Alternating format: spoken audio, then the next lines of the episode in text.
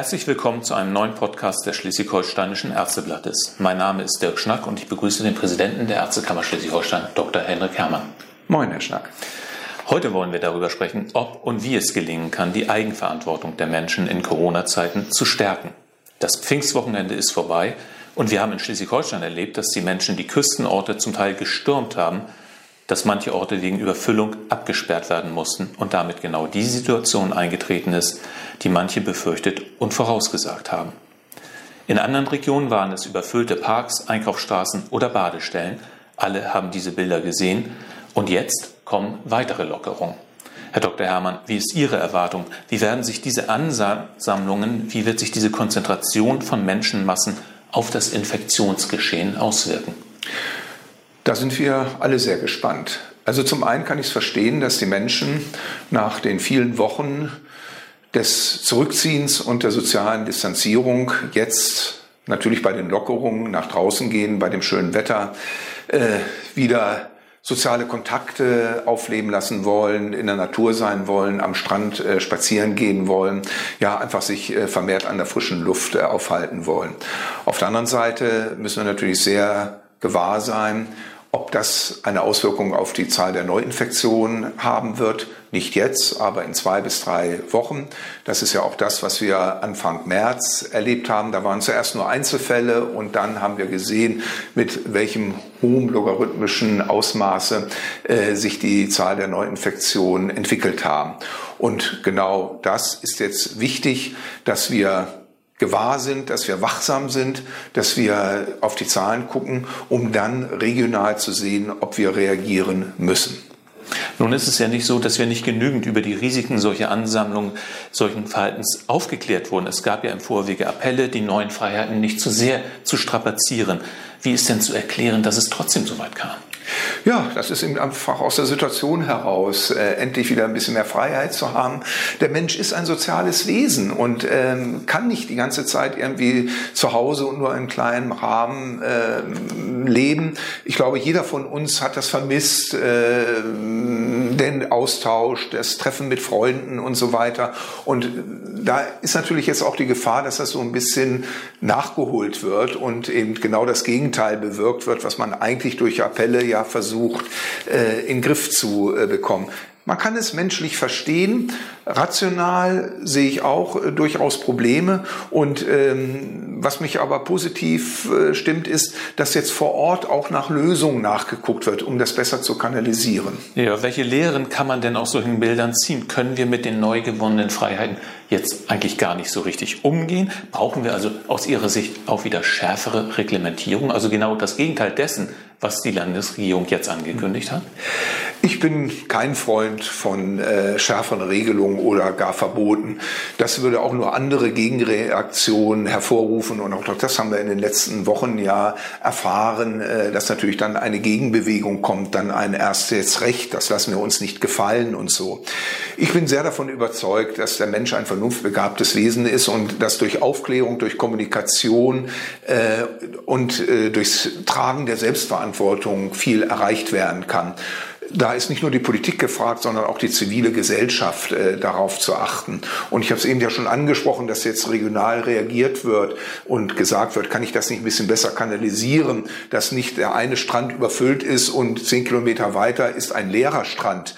Das sind so richtige äh, Vorgehensweisen, äh, die das äh, abfedern können. Ich kann mir auch vorstellen, dass es jetzt mit der Zeit abflacht. Pfingsten ist natürlich so ein echter Härtetest gewesen. Langes Wochenende, sehr gutes Wetter. Ähm, das nächste Wochenende ist kürzer, ist teilweise verregnet. Da wird es schon von sich aus ähm, ähm, weniger Menschen geben, die jetzt nach draußen drängen, an die Küste, an die Strände äh, wollen. Das sind so für mich die ganz wichtigen Stellgrößen, äh, aber nicht jetzt wieder äh, von vornherein Verschärfung. Das wäre jetzt auch nicht äh, durchdringbar und da könnte ich mir auch vorstellen, dass viele Menschen das auch nicht tolerieren würden. Das heißt, wir brauchen Eigenverantwortung aus Ihrer Sicht zuallererst. Wir brauchen äh, regionale Steuerung. Was wir nicht brauchen, sind schärfere Reglementierungen im Moment. Ähm, was könnte noch helfen, damit sich das Infektionsgeschehen nicht wieder auf ein höheres Niveau bewegt? Ja, ich glaube, die Eigenverantwortung ist ganz wichtig, dass ich also selber äh, sehe, die Abstandsregelung einzuhalten oder dann auch durchaus in der Öffentlichkeit ähm, bei einer überfüllten Gehstraße auch dort äh, Mund-Nasen-Schutz zu tragen, so wie ich es auch im öffentlichen Nahverkehr mache, wo ich es richtig finde. Da ist es teilweise sehr eng in U-Bahn, äh, in S-Bahn. Und wenn das jetzt in der Gehstraße äh, oder am Strand in der Promenade genauso eng wird, dann wäre das natürlich auch nochmal ein gewisser weiterer Schutz. Wohl wissend, dass das bei schönem Wetter irgendwie äh, nicht so angenehm ist, äh, so eine Mund-Nasen-Bedeckung zu tragen. Aber es ist schon natürlich noch ein weitergehender äh, Schutz. Auf der anderen Seite ist es auch, glaube ich, wichtig, immer wieder darauf hinzuweisen, ähm, eben nicht nur von politischer Seite, sondern auch äh, von anderer Seite her, ähm, wie wichtig eben diese Maßnahmen sind, für Verständnis zu werben. Und ich finde es hochinteressant, dass jetzt gerade auch äh, Tourismuszentralen bei uns äh, diejenigen sind, die besonders warnen, dass auch äh, Gaststättenbesitzer in den äh, Touristenorten und den Badeorten auch immer wieder darauf hinweisen, wie wichtig das sind. Gerade die, die ja am ehesten sagen können, kommt doch alle zu uns, wunderbar, wir müssen da auch ökonomisch was nachholen, dass diese sagen, vorsichtig. Ähm, wir wollen äh, gucken, dass wir möglichst gut durchkommen und nicht vorzeitig wieder einen Anstieg der Neuinfektionen bekommen. Und wenn die eben über die 50 zu 100.000 Einwohner sind, dann weiß jeder, dass dann natürlich wieder Verschärfungen kommen, die wirklich keiner will. Also nicht nur politische Appelle, äh, die haben wir in den letzten Wochen und Monaten ja auch zahlreich gehabt. Wir haben aber auch gemerkt, dass sich immer nur eine, äh, bestimm ein bestimmter Anteil der Menschen davon überzeugen lässt und eine Minderheit ähm, damit nicht erreicht wird. Und das ist ja das Problem, dass diese Minderheit gerade äh, dann auch die Mehrheit wieder äh, einem Risiko aussetzen kann. Ähm, das heißt, Sie setzen darauf, dass äh, auch andere gesellschaftliche Gruppen äh, diese Verantwortung nach außen zeigen.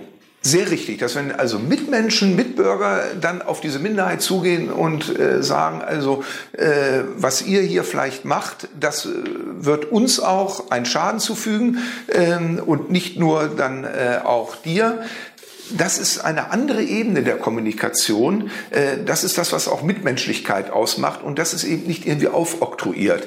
Das ist sozusagen ein gesellschaftlicher Konsens, den ich mir da sehr wünschen würde, äh, die dann ein eher einen Einfluss auf diese Minderheit äh, haben könnte, wenn man dort auftritt und sagt, nein, so geht es nicht. Wir wollen eben nicht eine erhöhte Zahl der Neuinfektionen und damit wieder ein Reagieren der Politik, die dann natürlich irgendwann wieder mal reagieren muss. Wenn ich das vorher abfedern kann, auf dieser mitmenschlichen Ebene, ist das natürlich viel besser und das ist das, was ich mir wünsche. Jetzt haben wir über die Politik gesprochen und über die Gesellschaft. Welche Rolle kann denn die Ärzteschaft dabei spielen, dass das Infektionsgeschehen auch künftig auf einem niedrigen Niveau bleibt?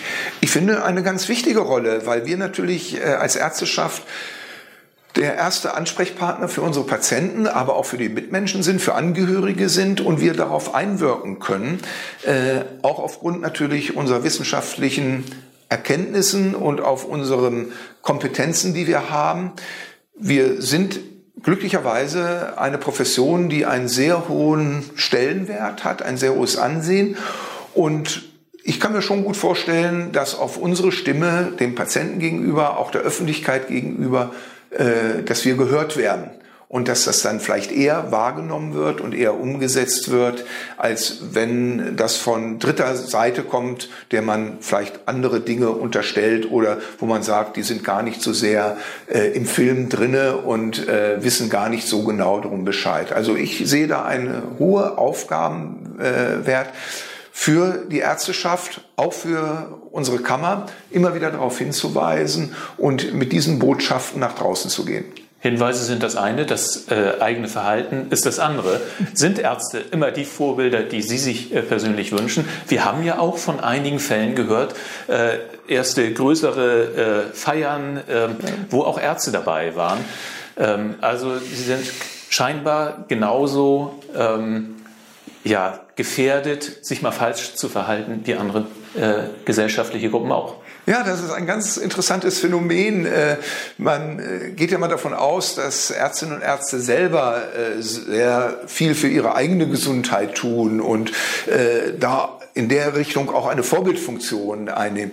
Da sind Ärztinnen und Ärzte aber auch nur Menschen äh, mit allen Höhen und Tiefen. Und äh, es gibt leider natürlich ähm, Kolleginnen und Kollegen, die da kein großes Vorbild äh, sind, ähm, die sich selber nicht dran halten, weil sie auch anderer Meinung sind, weil sie, wie die Minderheit auch in der Bevölkerung sagt, äh, das ist nur eine ganz normale virale Infektion, das ist gar nicht schlimm, äh, wir brauchen diese Abstandsregelungen gar nicht. Das äh, betrifft mich und macht mich sehr betroffen, sehr, weil ich das äh, wirklich kontraproduktiv äh, finde und natürlich vieles, wofür wir einstehen, konterkariert wird dadurch, wenn man sagt, na ja, aber die Ärztin, der Arzt ist doch auch da mittendrin, macht dort mit und so. Das sehe ich kritisch, das ist abzulehnen. Wir haben irgendwo schon diese Vorbildfunktion, ähm, auch für unsere anderen Mitmenschen und ich wünsche mir sehr, dass wir diese Vorbildfunktion auch selber äh, leben. Selten hat ja ein Gesundheitsthema über einen so langen Zeitraum eine solch vorherrschende Rolle in den Medien gespielt wie in den vergangenen Monaten. Was bedeutet das jetzt wieder für unser Verhalten? Wird das also zu einer Überstrapazierung und zu einer Übermüdung auch bei den Menschen führen und als Folge davon zu einer geringeren Vorsicht und Sorgfalt? Oder sind wir im Gegenteil jetzt auch auf lange Sicht sensibilisierter als vorher und werden uns auch entsprechend verhalten. Wie ist da Ihre Prognose? Hm, so internistisch ein klares sowohl als auch. Also beides stimmt. Auf der einen Seite ist eine gewisse Übermüdung da. Man wird mit jeder Sondersendung, jede Talkshow, ähm, in jeder Zeitung, die ich aufschlage, ist natürlich Covid-19 das Thema. Und auch das ist menschlich, dass man irgendwann mal das Gefühl hat, es reicht jetzt. Es gibt auch noch andere Dinge im Leben, die auch wichtig sind. Ich habe ja auch bei anderen Podcasts schon immer darauf hingewiesen, wie wichtig auch das soziale Miteinander ist. Äh, dass wir natürlich äh, als soziales Wesen einen anderen Umgang auch äh, und andere Probleme gewohnt sind und die jetzt ein Stück weit vollkommen zurücktreten. Das ist nicht gut. Die sind ja auch da und müssen auch angesprochen werden. Auf der anderen Seite, dadurch, dass es natürlich so ein enormes Interesse auch in den Medien hat, ist es natürlich weiterhin am Laufen. Man kann darüber natürlich auch Botschaften äh, weitergeben und das wird uns auch natürlich noch weiter begleiten. Man muss jetzt sehen, dass man da einen guten Kompromiss zwischen diesen beiden Polen findet, diesen Spannungsbogen auf der einen Seite natürlich aufrecht erhält, dass es nicht vorbei ist, dass man weiterhin achtsam sein muss mit sich selber, auch, aber auch mit den Mitmenschen gegenüber auf der anderen Seite aber nicht das Gefühl hat, dass das gesamte Leben dadurch vereinnahmt wird und dass es nichts anderes gibt. Das ist genauso ungesund. Und genau da müssen wir jetzt einen Weg in der Mitte finden. Und ich bin überzeugt, dass wir das schaffen, weil, glaube, fast allen klar geworden ist, was diese Pandemie bedeutet für jeden Einzelnen, für eine Gesellschaft, für aber auch das gesamte Weltgefüge, äh, das innerhalb kürzester Zeit sich radikal verändert hat, so dass man eben nicht mehr sich frei bewegen kann, was ja eine Grundfeste unseres Lebens bislang äh, gewesen ist. Auf der anderen Seite wir jetzt sehen, dass wir natürlich Stück für Stück wieder diese Freiheit bekommen und ähm, dass wir sie jetzt eigenverantwortlich so nutzen, dass sie äh, möglichst weiter uns erhalten bleibt und noch weiter geöffnet werden kann, was ich auch für sehr wichtig halte, dass jetzt auch Kindergärten eben geöffnet werden, Schulen, auch wieder Bildungseinrichtungen und so weiter. Das brauchen wir und äh, das äh, gehört zu unserem Leben genauso dazu. Befinden wir uns jetzt bei Corona in einer ähnlichen Situation wie bei einigen anderen Bereichen in der Medizin, zum Beispiel beim Impfen? Wir alle wissen, wie sinnvoll Impfen ist. Trotzdem macht es nicht jeder. Also das sogenannte Präventionsparadoxon, das ist im Grunde genommen eine ähnliche Situation jetzt bei Covid-19. Das ist ein sehr guter Vergleich. Ja, es ist so, auch da äh, haben wir eine Minderheit, die sich aus allen möglichen Gründen vollkommen dagegen sperrt. Ähm, ich sehe es dann immer sehr kritisch, wenn diese Minderheit dazu führt, dass äh, auch die Mehrheit eingeschränkt äh, werden muss, ähm, dass äh, Probleme auftauchen dadurch. Deshalb habe ich mich ja im letzten Jahr auch vehement für die Masernimpfpflicht eingesetzt. Bei der Corona-Impfpflicht ähm, sehe ich es nicht so. Ich glaube, das ist jetzt jedem klar geworden, wie wichtig eine Impfung dort ist. Äh, da bin ich kein Befürworter einer Impfpflicht, weil ich einfach davon ausgehe, dass so viele eben jetzt die Folgen gesehen haben, dass wahrscheinlich am Anfang der Impfstoff nicht ausreichen wird. Und die wenigen, die aus welchen Gründen auch immer sich dagegen sperren, sich ja dann eigentlich nur selber äh, schädigen, was ich ihnen nicht wünsche. Insofern wünsche ich mir natürlich, dass wir eine möglichst hohe, über 99-prozentige Impfquote dann haben werden. Aber da sehe ich jetzt auch nicht äh, die, äh, der Regelungsbedarf, dass das gesetzlich äh, festgesetzt äh, werden muss. Aber das mit dem Impfen, das ist äh, sehr gut vergleichbar, äh, weil das natürlich auch zeigt, ähm, dass viele Argumente der eingefleischten Impfgegner ähm, schwierig nachzuvollziehen ist. Und das kann man natürlich auch bei den Verschwörungstheorien und auch bei anderen Äußerungen der Corona-Pandemie gegenüber genau das gleiche argumentative Fundament sehen. Und ähm, ja. Vielen Dank, Herr Dr. Herrmann. Ja, ich bedanke mich auch. Das war ein Podcast des Schleswig-Holsteinischen Ärzteblattes. Vielen Dank fürs Zuhören und bis zum nächsten Mal.